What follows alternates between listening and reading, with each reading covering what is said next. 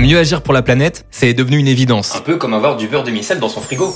Et pourtant, niveau éco-responsabilité, disons que je débute. Alors pour cette nouvelle saison de demi-sel, on m'a confié une mission. Partir à la rencontre de bretonnes et bretons comme toi et moi qui agissent au quotidien, à leur manière, pour diminuer leur impact sur l'environnement. Aujourd'hui, j'ai eu envie de me constituer un dressing éco-responsable. Mais pour éviter de me retrouver avec un look d'un autre temps, genre chemise ouverte, chaîne en or qui brille, j'ai demandé des conseils à Julie. Cette dénicheuse de pièces rares excelle dans le vintage et chine des pépites depuis plus de 20 ans pour elle et ses proches. Elle en a même fait son métier. Elle m'a donc donné rendez-vous dans sa boutique vintage à Liffré pour m'aiguiller dans mon shopping de seconde main. Bonjour Alex. Comment ça va Julie? Ça va et toi? Bah ça va, je suis trop content d'être là. Bah écoute, je suis ravie de t'accueillir. Tu vas pouvoir me relooker ou pas Bah oui. Parce que là, il y a, y a du taf. hein. Non, ça va, mais je vais trouver des petites pépites. Ouais, je compte sur toi. Julie, je suis vraiment trop content de te rencontrer. Moi aussi. J'ai l'impression que j'ai un petit peu la Christina Cordula de la fripe en face de moi. C'est peux- gentil, Ah, c'est vrai. gentil. En plus, c'est vrai, t'as du style et tout, franchement. Merci. Comment t'es venue cette passion pour la fripe? Bah, en fait, ça fait hyper longtemps que je consomme de la fripe et du seconde main.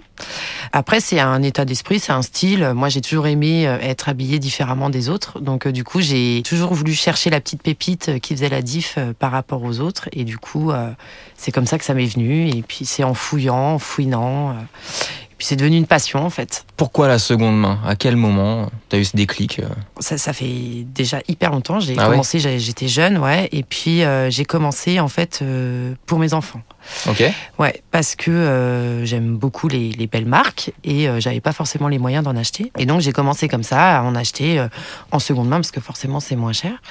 Et voilà, et après je m'y suis mise euh, pour moi et puis pour tout quoi, que ce soit les vêtements, les accessoires, les meubles. Ah oui, il y a pas que les fringues. Non non, il y a pas que les fringues. D'accord. Je voilà, j'aime vraiment choper du seconde main sur tout ce que j'achète quoi. T'aimes chiner. J'adore ça. Et Moi, je trouve ça super, mais je t'avoue que j'ai pas encore réussi à, à passer euh, ce cap. Mm. Quel conseil tu me donnerais pour commencer à chiner? Bah déjà d'aller dans une boutique de seconde main Ok. et d'avoir en face de toi quelqu'un qui a un bon discours et qui va essayer de t'expliquer pourquoi c'est important écologiquement en fait de consommer du seconde main. C'est-à-dire qu'aujourd'hui euh, il y a de la surconsommation, il y a de la surfabrication et aujourd'hui porter du seconde main c'est hyper intéressant parce que euh, non seulement tu fais un geste pour la planète mais en plus tu redonnes vie à, à des fringues qui ont été portées euh, ça se trouve il y a 30 ans enfin Il y a qui ont des histoire. histoires quoi. Ouais Mm. voilà. Il y a juste un, un bémol, moi, tu vois, c'est que je prends déjà beaucoup de temps quand je fais les magasins. Là, du coup, j'imagine que j'en prendrai deux fois plus. Alors, pas forcément. Si tu as la bonne personne en face de toi qui va réussir à cibler tes besoins, bah écoute, après, ça se fait, euh, ça se fait très vite, quoi. Quand tu rentres dans une boutique de seconde main, il faut pas avoir quelque chose en tête. Tu te laisses porter. Voilà, exactement. Tu viens chercher la pépite. Tu pourras m'aider alors. Avec grand plaisir. Ouais, heureusement.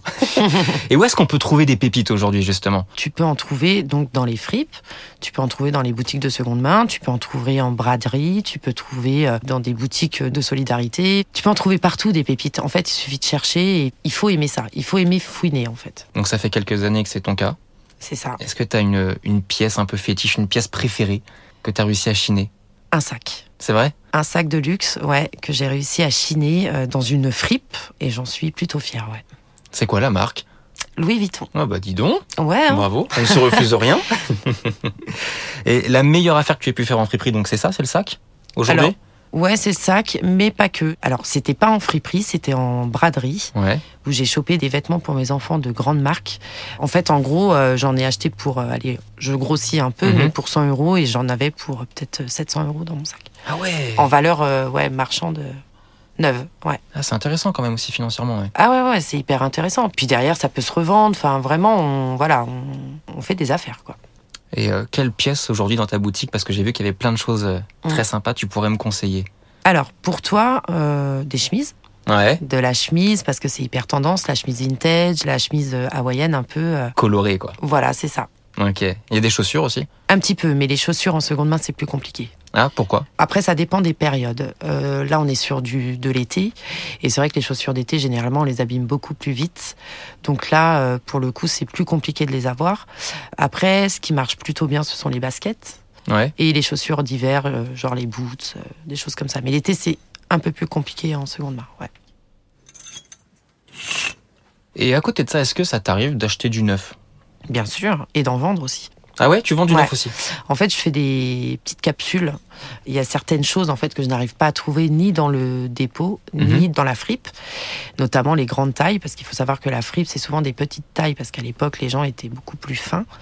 Et puis sur des matières, aujourd'hui on a des nouvelles matières qui sont très tendances et du coup euh, qui n'existaient pas avant. Et donc du coup je fais surtout des petites capsules euh, sur ces articles-là, sur de l'oversize, euh, des choses comme ça, et aussi sur les chaussures. Ok, et quand c'est du neuf, comment tu fais pour, euh, pour savoir si c'est éco-responsable? Moi, je pars vraiment de très bas, hein, tu sais. Et les étiquettes, j'arrive pas à les lire. Je Ouais. comprends pas tout. En fait, moi, je connais quelqu'un, il s'appelle Jocelyn. Il a créé une application justement pour aider les gens à s'y retrouver au niveau des étiquettes. D'accord. Je te conseille de l'appeler de ma part. Et lui, il va t'expliquer euh, comment T'as ça son fonctionne. numéro et tout? Tout. Trop bien. Je te donne ça. Et dans ta boutique, aujourd'hui, on peut venir donc te déposer des vêtements. Comment ça se passe? Tu les sélectionnes euh? Ouais, alors je suis hyper sélective. Ah ouais? Ouais, d'une, j'ai pas le choix parce que ma boutique est très petite. Donc, euh, du coup, euh, si je prenais tout, euh, voilà, je pourrais pas. Je ne travaille pas avec les marques. Je fonctionne au coup de cœur. D'accord. Donc les vêtements, il faut qu'ils soient de saison, propres, lavés, repassés. Euh, je prends une dizaine d'articles par personne, je prends 60% du prix de vente et ça reste deux mois. Je fais des petits dépôts qui durent pas très longtemps, mais au moins ça tourne tout le temps. J'ai tout le temps des nouveautés, en fait, toutes les semaines. Ok. T'as du coq sportif? Parce que moi, ça va me rappeler la Coupe du Monde 98. Alors j'en ai eu, mais euh, ce genre de choses, euh, ça part très très vite. Tu m'en avais pas mis un de côté. Non, j'ai oublié. Bah, je vais te allez. trouver autre chose, promis. Non. Promis, je vais t'en trouver. Tu m'as convaincu. Pour euh, terminer tout ça, Ouais, j'ai une question bonus à te poser. d'accord. Tu préfères ne plus jamais porter de vintage ou manger du beurre doux toute ta vie? Manger du beurre doux toute ma vie. Ah, c'est ouais, vrai? Ouais, ouais, ouais. Parce que tu peux toujours rajouter du sel, en fait. Ah, stratège. Bah oui. Ah ouais, d'accord. Hmm, je l'avais pas vu venir celle-ci. je te propose qu'on aille faire un petit tour en boutique, Ça marche. que tu me montres un petit peu euh, comment chiner et Ouais. qu'est-ce qui pourrait m'aller pour euh, aller sur les plages cet été. D'accord. Je te suis. Donc Alors. tu vois, c'est porté un peu oversize avec Ouais. des coupes très à l'ancienne. Ah mais j'aime bien. Donc là, Voilà. hop. Bien. C'est vraiment des coupes à l'ancienne. hein. Bon bah rendez-vous à la caisse alors. Bah c'est ça. bah écoute, je te ferai une petite ristourne. Oh merci. C'est sympa. Maintenant que je connais toutes les astuces pour acheter de seconde main tout en ayant du style, je vais m'intéresser à la production de vêtements éco-responsables neufs. Aujourd'hui, de nombreuses marques s'efforcent de produire de façon plus raisonnée, mais le problème c'est qu'entre le made in France, les matières premières bio, le plastique recyclé et la juste rémunération des fournisseurs, bah je sais plus vraiment par où commencer quand je lis une étiquette. Alors pour en savoir plus, j'ai suivi le conseil de Julie et j'ai appelé Jocelyn, fondateur de l'application mobile Vigie, pour qu'il m'aide à décrypter les secrets des vêtements neufs que j'achète. Salut Jocelyn, merci beaucoup d'avoir accepté de répondre à mes questions et j'en ai beaucoup en plus à te poser, notamment sur cette appli qui va nous aider à faire du shopping. J'aimerais en savoir un petit peu plus. Bonjour Alex. Eh ben écoute, euh, Vigie, c'est effectivement entre autres euh, une application smartphone que vous pouvez télécharger sur euh, n'importe quel magasin d'applications, que ce soit sur Apple ou sur Google.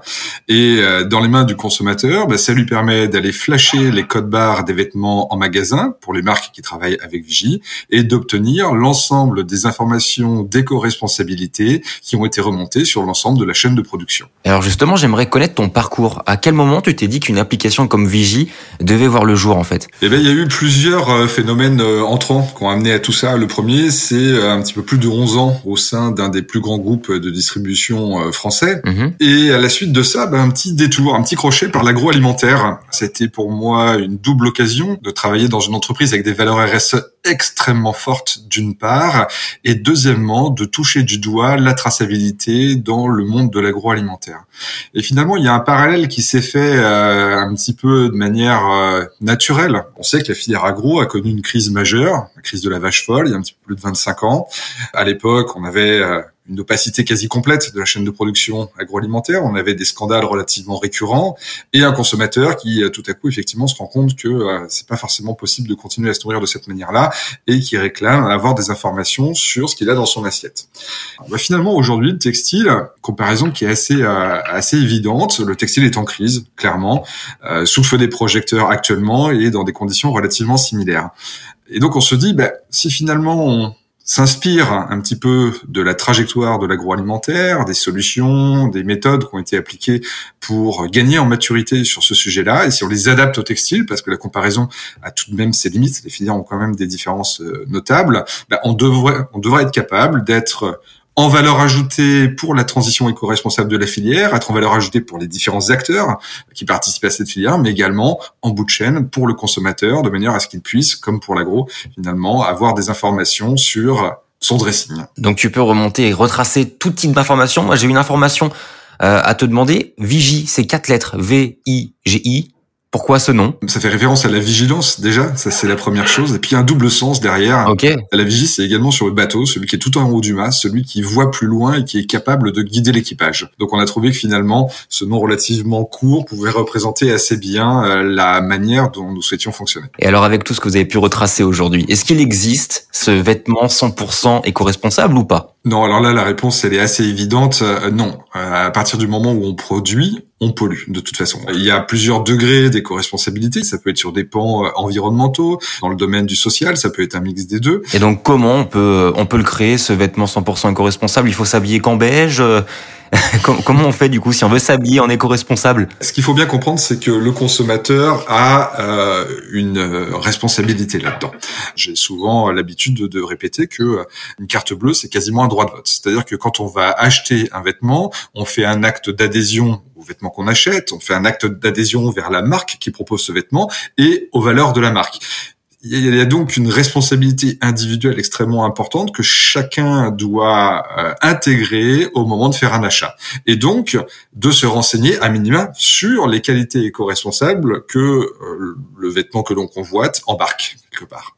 Et c'est bien pour ça qu'on a monté Vigie. Nous, l'idée, c'est d'apporter euh, cette information de manière extrêmement rangée, objective, pour que chacun puisse faire son choix en âme et conscience, en fonction de ses propres valeurs.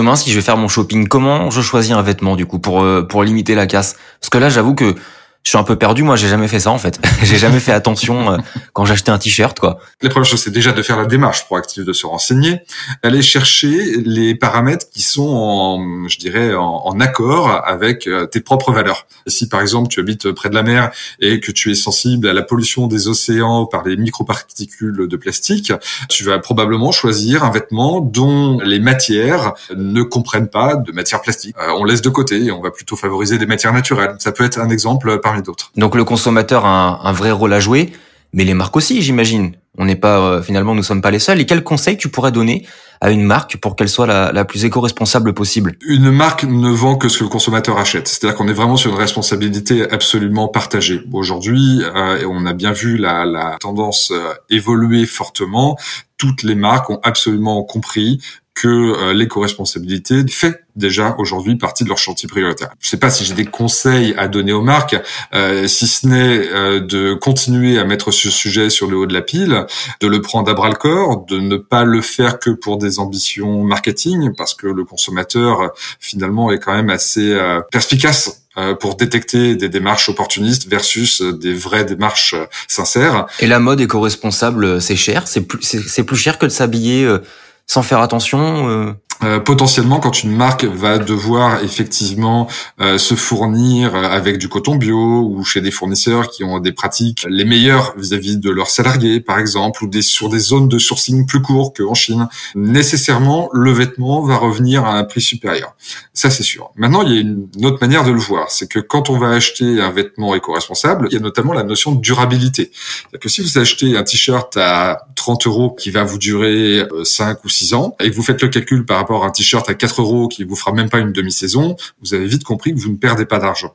Donc l'idée, c'est aussi d'être capable de peut-être mettre un petit peu plus d'argent, mais de comprendre que cet argent va permettre d'avoir un vêtement qui va être plus durable. On ne dépense pas plus d'argent, voire même on pourrait imaginer en économiser. Et alors, qu'est-ce que tu penses des grandes enseignes qui aujourd'hui font du bio? Je trouve que les choses sont plus lisibles, plus claires et, et plus saines qu'avant.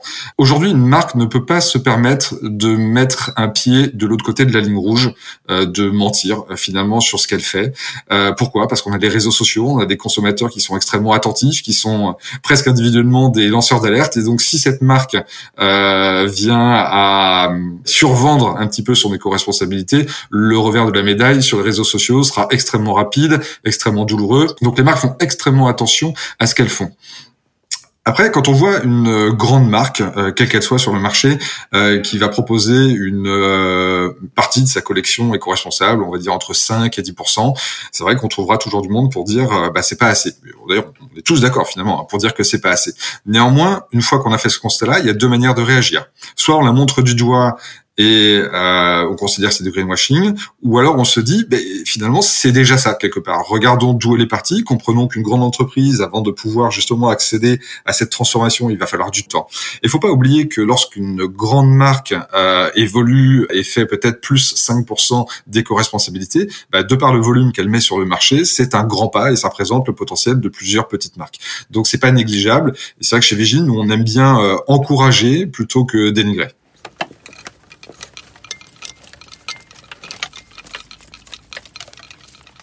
Sais que j'ai une idée pour toi. Avec toutes les connaissances là que tu as pu euh, avoir sur ce sujet, pourquoi tu créerais pas une marque de fringues? Moi j'achète hein.